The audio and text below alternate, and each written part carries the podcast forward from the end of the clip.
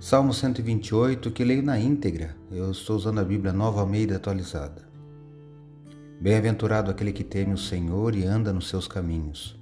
Você comerá do fruto do seu trabalho, será feliz e tudo irá bem com você.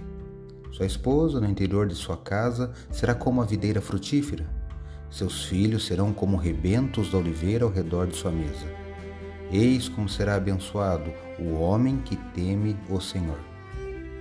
Que o Senhor o abençoe desde Sião, para que você veja a prosperidade de Jerusalém durante os dias de sua vida e veja os filhos dos seus filhos. Paz sobre Israel. Salmo 128, versos 1 a 6. Sou o professor Décio Henrique Franco e trago neste episódio comentários do Salmo 128 do livro dos Salmos que está na Bíblia Sagrada. Este podcast segue o projeto Revivados por Sua Palavra, da leitura diária de um capítulo da Palavra de Deus. Me acompanhe aqui, onde iremos ler toda a Bíblia.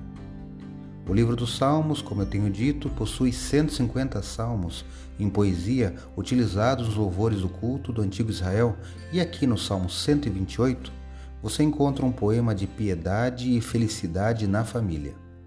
Eu li o salmo na íntegra, pois ele possui apenas seis versículos. O salmista diz que é bem-aventurado, ou seja, que é feliz, aquele que teme a Deus, que é a base esse temor de toda a felicidade. É o temor que surge de um ardente amor e profunda reverência por Deus. Os trabalhos das mãos dessa pessoa é abençoado. Leia e reflita neste belo poema. Acredito, como disse o salmista, que a palavra de Deus é uma lâmpada que ilumina nossos passos e luz que clareia nosso caminho.